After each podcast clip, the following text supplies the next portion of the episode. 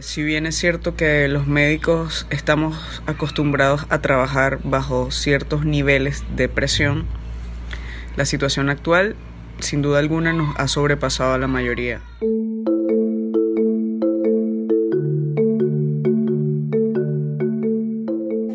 Cansada.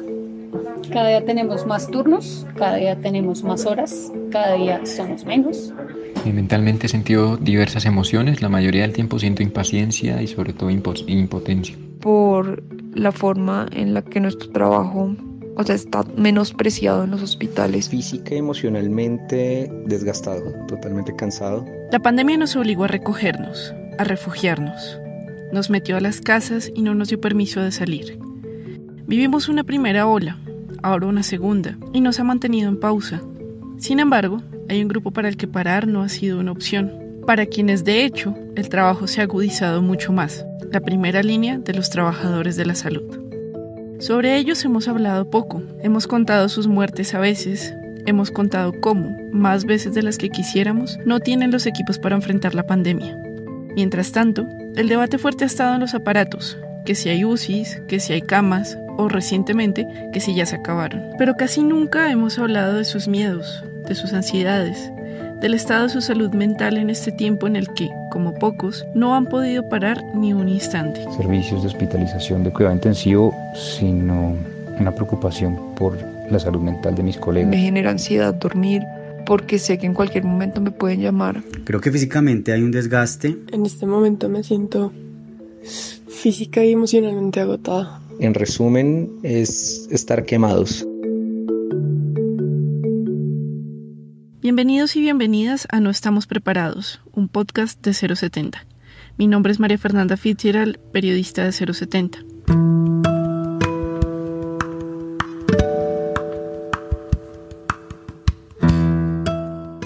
En este episodio le preguntamos a más de 20 médicos sobre su estado de salud físico y mental luego de más de un año de pandemia y meses y meses de cuarentenas. Mientras preparaba este episodio, publiqué un tweet que no tenía mucha esperanza de respuesta. Pero al cabo de días, la bandeja de mensajes empezó a inundarse. Más de 40 médicos, médicas, enfermeras y terapeutas de distintas partes de Colombia y el mundo me escribieron porque querían contar su historia. Me decían que estaban cansados, que era importante hablar del tema. En el camino, varios prefirieron no seguir hablando, les daba miedo ser reconocidos por sus voces, lo que revela el estigma que sigue teniendo este tema. Otros prefirieron hablar pero sin dar su nombre. Al final recogimos más de 20 testimonios de trabajadores de la salud donde nos cuentan cómo está su salud física y emocional, que nos cuentan las secuelas que les ha dejado la pandemia en su salud mental. Entre ellos, hablamos con dos médicos que enfrentan el COVID en las salas de UCI y urgencias y con un médico psiquiatra que se ha dedicado a atender a sus colegas e inventar mecanismos para tratar sus dolencias. Soy Andrés Felipe Morera Herrera, soy médico general de la Universidad del Bosque y especialista en medicina de urgencias de la Pontificia Universidad Javeriana. Llevo siendo médico desde el 2009 y especialista en urgencias desde hace cinco años. El doctor Andrés Morera es uno de los coordinadores de urgencias del Hospital de Duitama en Boyacá, uno de los departamentos que en este momento tiene las cuentas en rojo por disponibilidad de UCI. Tiene el pelo castaño y corto, los ojos redondos y grandes y una barba bien arreglada. Dice que empezó a ser médico porque no se veía en otra cosa. Es eh, de pronto, como dicen muchos profesionales, es una vocación, es un llamado eh, y también es un estilo de vida. Antes de la pandemia podía trabajar hasta 300 horas mensuales en turnos repartidos en más de un hospital. Ahora esa jornada casi que se duplicó. He visto varios colapsos, no solamente el físico, he visto el colapso emocionales, en donde tanto médicos como enfermeras eh, no pueden más, eh, se le llenan los ojos de, de, lágrimas, se les corta la voz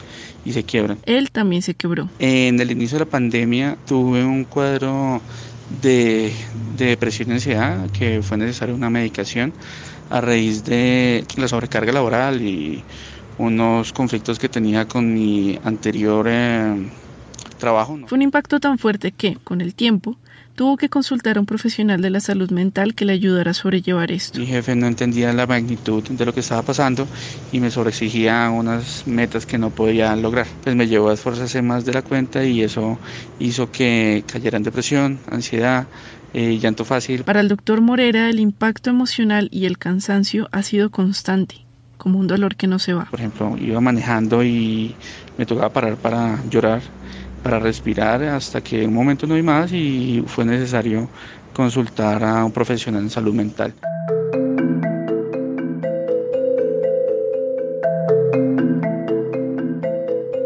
El síndrome de agotamiento profesional o burnout viene como resultado del trabajo excesivo y el estrés crónico que esto puede causar. No es un cansancio como otros. No saber si voy a poder ver a todos los pacientes, no saber si, como que decirle a los familiares. El cuerpo empieza a doler, pero no es un dolor cualquiera. Es como si los músculos se presionaran, como si constantemente estuvieran agotados, casi como si todo el tiempo se acabara de terminar una rutina fuerte de ejercicio. No se cuenta con el personal entrenado ni capacitado como para reemplazar. También está la baja de energía. Es despertarse de dormir y sentirse inmediatamente cansado.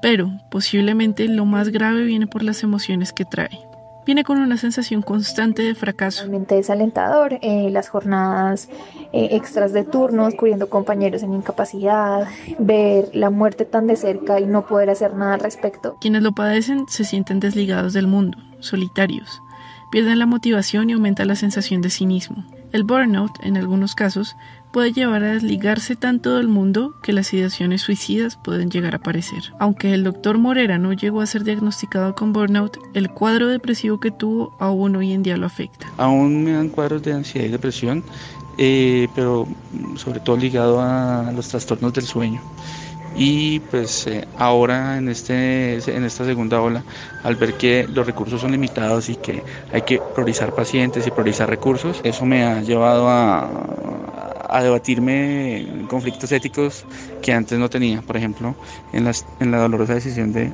saber a quién le doy la oportunidad de tener un ventilador mecánico y a quién no.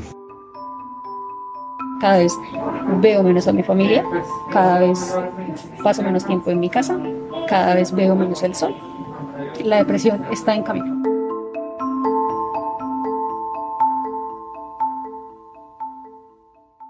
La situación ha sido particularmente crítica en las unidades de cuidado intensivo, tan mencionadas por estos días en los que atravesamos el segundo pico de la pandemia. Ahí trabaja el doctor Fernando Montoya, médico internista del Hospital Simón Bolívar de Bogotá. Como dice, el ambiente empezó a cambiar con la pandemia. Son jornadas de 36 horas, son jornadas en las cuales te tienes que exponer a 20 pacientes, eh, la mortalidad todos los días convive contigo. Escenas fuertes creo que realmente las hay, pero realmente uno ya cuando está tan desnaturalizado con el tema de la muerte ni siquiera se percata. Jornadas de hasta dos días completos, que sin embargo cuentan como un solo día de trabajo. Trabajar en una unidad de cuidado intensivo es, es es una jornada en la cual tú te desconectas del mundo. Son escenas duras, son escenas fuertes, realmente es el único espacio donde tú sabes que de un 100% de los pacientes que tienes, el 80% muy seguramente están sedados, no vas a poder interactuar con ellos ni hablar se pasa a una relación médico-paciente básicamente a una relación de exámenes de máquinas, de ventiladores. Se cambia el sonido de las conversaciones por el ruido de las máquinas, de las bombas, de los ventiladores, de las aspiraciones traqueales. Emocionalmente, pues estoy en un estado de preocupación constante. Verdaderamente esta pandemia ha sido una prueba de fuego para la salud mental de todos, en especial para el personal de salud. En muchos de los municipios de, los, pues de, estos pueblos en los que estamos nosotros, la gente todavía no cree en el coronavirus, cree que nosotros estamos ahí para perjudicarlos o simplemente para hacerlos pasar por falsos positivos. Es innegable que la pandemia ha jugado un factor crítico en la salud mental de los médicos, pero algunos de los problemas ya venían desde antes. Es claro que los médicos veníamos soportando silenciosamente una grave sobrecarga laboral inmersos en una pandemia de agotamiento previo a la pandemia de COVID. Estos componentes de agotamiento ponen en riesgo tanto nuestra salud como la salud de la sociedad en general. Él es el doctor Gabriel Oviedo, médico especialista en psiquiatría de la Universidad Javeriana. Nos explicó que las jornadas largas de trabajo, las malas remuneraciones, las contrataciones inciertas y las deudas por las matrículas tan elevadas de sus estudios eran algunas de las condiciones que usualmente causaban que el personal de salud a nivel global tuviera mayor riesgo a desarrollar condiciones de salud mental. Ahora se le sumaron las consecuencias de la pandemia.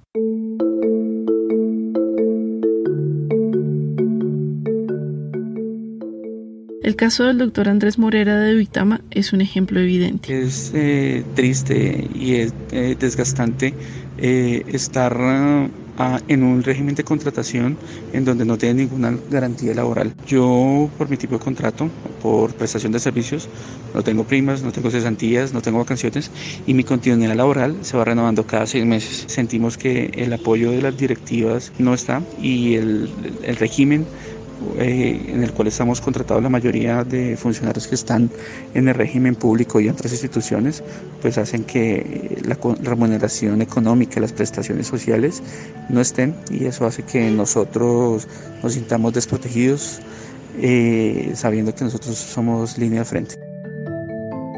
Y es sentir eh, una frustración frente al mismo gremio que no tiene como una unidad en qué debemos hacer. A todas estas situaciones que se repiten según los testimonios de los más de 20 médicos con los que hablamos, se sumó la ansiedad por no tener el control de la situación y el temor de contagiar a sus familiares, que han agravado una situación que ya de por sí era muy preocupante.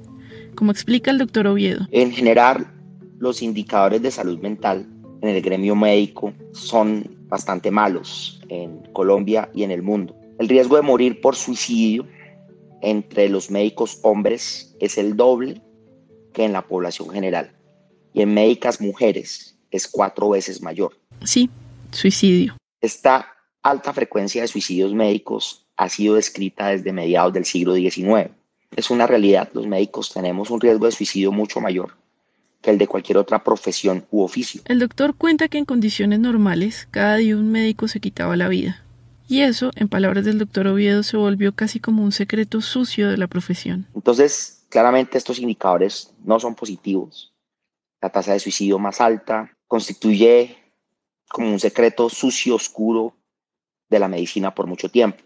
Y al lado de esto también venía acompañado como el pacto perverso de no hablar de este tema previamente. Porque además del suicidio, los médicos también tienen las tasas más altas en trastornos depresivos y de ansiedad. Existen tasas eh, muy preocupantes de trastornos por consumo de sustancias, por ejemplo. Y esa combinación de consumo de sustancias y un problema depresivo de ansiedad es un cóctel letal en términos de desenlaces de salud mental.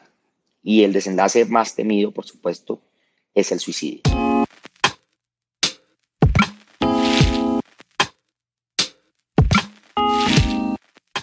A pesar de que aún no hay respuestas precisas, algunos de los factores que causan estas tasas tan elevadas pueden venir de una mayor conciencia sobre la salud mental, lo que termina llevando a que entiendan mejor lo que están atravesando y por eso mismo noten más fácilmente que están pasando por un cuadro de salud mental alterada. Pero también, esa mayor conciencia lleva a que se busque ocultar los síntomas. Según el doctor Oviedo, a esto se le debe sumar una alta competitividad, una exigencia por la perfección y, Ahora, una pandemia que enfrenta su segundo pico. Sabemos por otras investigaciones en el mundo que en las segundas olas, en, las, en los segundos picos, en las nuevas olas, estos síntomas tienden a empeorar. Entonces tenemos que medir y tenemos que establecer eh, prevalencias para poder medir el impacto de intervenciones previas y generar nuevas líneas de acción. Sí, la pandemia puso una presión enorme sobre el personal de la salud. Hemos visto fotos de sus cicatrices físicas, de las heridas y morados que les han dejado las mascarillas, de sus ojeras profundas y los ojos apagados. El coronavirus los puso en riesgo directo, no solo por su letalidad al estar en la primera línea, sino por ese secreto sucio que puede y ha derivado en el suicidio. Y a una condición que ya era grave, le sumó una absoluta sobrecarga, sin embargo, los profesionales en salud mental han procurado diseñar programas que ayuden a mitigar este impacto. Sobre las contingencias y estrategias que hemos estado organizando a nivel de salud mental para acompañar a los trabajadores de la salud, tenemos componentes de educación, de sensibilización, crear paneles de conferencias, grupos de escucha grupos de apoyo. Las líneas de ayuda han empezado a convertirse en un recurso esencial para los trabajadores de la salud. En los hospitales grandes y con énfasis en salud mental como el San Ignacio, doctores como Gabriel Oviedo han logrado implementar programas de ayuda y grupos de apoyo para quienes trabajan allí. Condiciones como estas hacen muy difícil el poder trabajar y el poder orientar esta vocación al servicio. Sin embargo, ese propósito, ese sentido, esa orientación al apoyo, ese amor por la profesión, eh, termina sosteniendo a las personas, a los grupos y se generan componentes muy cohesivos alrededor del ejercicio médico en esta pandemia.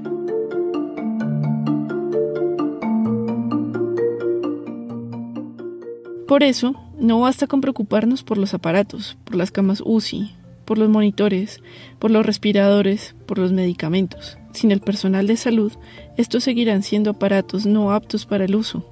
Y hablar en la salud del personal de salud pasa, necesariamente, por hablar de su salud mental. La importancia de una buena salud mental en las personas que trabajamos en salud tiene que ver, o lo podemos mirar desde el concepto eh, de cómo un médico saludable es una fuente de salud y como un médico saludable mentalmente se configura como una fuente de salud integral. En este aspecto, también entonces, podemos ver que debemos ponernos el oxígeno psicológico primero. De lo contrario, no podemos ayudar. Ayer, de hecho, estaba hablando con un paciente y básicamente el señor consultaba por una palpitaciones, por una taquicardia y llegamos al punto que el señor sentía también, se sentía ansioso a raíz del encierro. Él me comentaba que era periodista, entonces su ocupación le llevó a estar mucho tiempo en el aire libre y que con este encierro se siente ansioso él me decía que, um, ¿cómo hacíamos nosotros? Ellos, el personal de salud. El doctor Andrés Morera dice que el paciente se le adelantó a la respuesta y que esa percepción de su paciente lo sorprendió. Él respondió, eh, dejan de ser humanos y no, básicamente quien está en esta profesión es bastante humano, porque si no, no pondría su vida eh, antes que la de los pacientes y daría todo para que ellos estuvieran bien. Nosotros nunca dejamos de ser humanos, solamente eh, en ese momento hacemos que prime la razón sobre el corazón.